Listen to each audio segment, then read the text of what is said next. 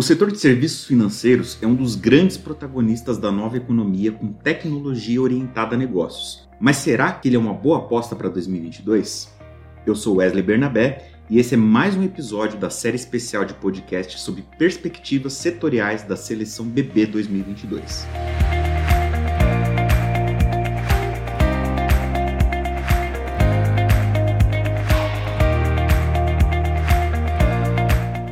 Hoje nós vamos conversar com Henrique Tomás, analista do setor de serviços financeiros do BB Investimentos. Seja bem-vindo, Henrique.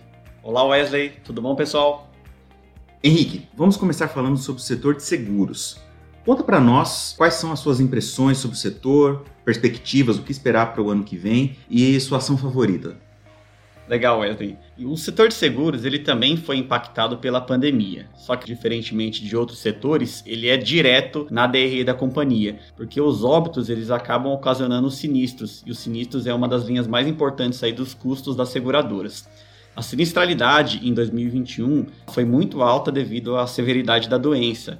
Só que para o ano que vem, por conta aí do avanço da vacinação e já a tendência de queda no número de óbitos por conta da pandemia, a gente entende que vai seguir aí uma redução gradual na sinistralidade das companhias, embora ela ainda continue alta, maior do que os níveis do 2019 ou nos anos anteriores à pandemia. E aí, por conta disso, as seguradoras elas devem buscar um pouco mais de eficiência nos seus negócios de subscrição, que é o negócio de seguros mesmo, reduzindo seus custos administrativos e buscando foco em alguns segmentos que têm uma sinistralidade um pouco mais baixa, como por exemplo seguro residencial, seguro habitacional. Somando esse cenário de menor sinistralidade, uma melhora aí no nível de emprego para o ano que vem e também na massa salarial, isso é muito positivo para o setor. A gente observa isso como um fator positivo, porque a disponibilidade de renda ela é muito importante para esse setor, que não é um setor essencial. E quando você tem um pouco mais de disponibilidade de renda, as vendas nesses segmentos elas melhoram também de uma forma mais interessante. A gente também prevê um crescimento no saldo de crédito para o ano que vem. E a concessão de crédito ela tem uma sinergia muito grande com o mercado de seguros. Então favorece especialmente as companhias que atuam no ecossistema bancário, que é o que a gente chama de bank assurance. E nesse contexto, a empresa favorita desse, desse setor é a Caixa Seguridade, na minha opinião. Ela atua dentro do ecossistema da Caixa Econômica Federal, que tem uma base de clientes muito robusta, só que pouco penetrada em produtos de seguridade. É outro fator também importante. A Caixa Seguridade ela está muito bem posicionada em segmentos que têm uma sinistralidade um pouco mais baixa, como é o caso do seguro habitacional e também do seguro prestamista. E por fim, o próximo ano vai ser um ano para a Caixa Seguridade que a sua corretora ela vai atuar 100% do período.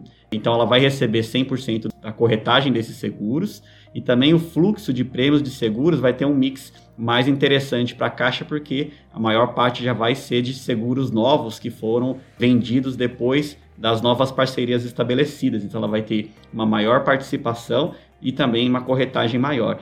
Então, Wesley, esses são os motivos para eu ter escalado a Caixa Seguridade para compor a seleção BB 2022. Legal, Henrique, obrigado.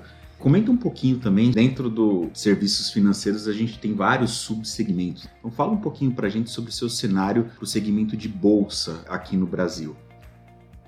Legal, Wesley. Esse segmento ele cresceu muito é, nos últimos três anos. Só para você ter uma ideia, o número de pessoas físicas no final do ano de 2017 era cerca de 550 mil pessoas. Hoje já são mais de 3 milhões, cerca de 3 milhões e 300 mil. E o volume negociado também cresceu bastante. Na época, em 2017, o volume negociado por dia era cerca de 10 bilhões, mais ou menos. Hoje já são 35 bi. E eu estou falando só do segmento de mercado à vista, onde a gente negocia ações, ETFs e assim por diante. Quando a gente considera também os derivativos, eles também cresceram mais ou menos na mesma escala, cerca de três vezes mais do que era no passado. Olhando uma métrica que é muito interessante, que é o volume negociado contra a capitalização de mercado, que é o valor de mercado das companhias que são listadas na bolsa, a gente chama isso de giro de mercado, também cresceu bastante. Até 2017 ele estava atuando aí na faixa de 80%, começou a crescer teve um pico em 2020, no ano passado, em quase 200%, e atualmente ele vem caindo lentamente e ela atua aí na faixa de 140%. Só para a gente comparar com outras bolsas, por exemplo, as bolsas de Nova York, a Nasdaq e a NYSE, ela tem uma faixa aí de 120%, e emergentes, na América Latina, ela é bem mais baixa, a faixa é de 10 a 20%. Aí eu estou falando de Argentina, Chile e México. Já nos emergentes asiáticos, a faixa é muito alta, é cerca de 300%. Então, esse giro de mercado é a grande dúvida que os analistas de mercado têm. Para onde vai o giro de mercado da B3? O meu entendimento é que ela deve continuar uma tendência gradual de queda, se aproximando mais do que estava na sua média histórica e também mais próximo do que atua aí a Bolsa de Nova York. Para o ano que vem, além desse cenário, a gente tem Selic em alta e isso vai incentivar a desaceleração da migração de renda fixa para renda variável e também inibir aquele crescimento robusto que a gente viu na entrada de pessoas físicas na bolsa. Então, pegando em conjunto tanto esse cenário de queda no giro, mais uma inibição aí da migração para renda variável, a gente avalia o setor de bolsa com viés neutro e por conta disso eu não estou escalando a B3 para a seleção BB 2022. Muito bom, Henrique. Agora vamos falar um pouquinho sobre o setor de meios de pagamento. Acho que esse é um dos setores que sofreu o maior nível de concorrência nos últimos anos, acirramento, guerra de preços. O que, você espera desse setor para o ano que vem? Perfeito, Wesley. Como você disse, esse segmento, depois da quebra de exclusividade com as empresas aí de meio de pagamento com as bandeiras, teve um acirramento muito forte aí da concorrência entre as empresas. Isso reduziu muito as margens financeiras. E aí, para captar mais valor, elas começaram a fazer a famosa antecipação de recebíveis. O cliente vai lá no comerciante, faz uma compra parcelada. Esse parcelamento, o cliente vai pagar no cartão em duas, três, quatro, cinco vezes. O lojista só recebe esse valor no mês em que o cliente efetivamente pagar. O que, que as companhias de meio de pagamentos começaram a fazer? Observar, elas tinham acesso a esse fluxo de pagamentos, começaram a oferecer a antecipação desse fluxo, que é a antecipação de recebíveis.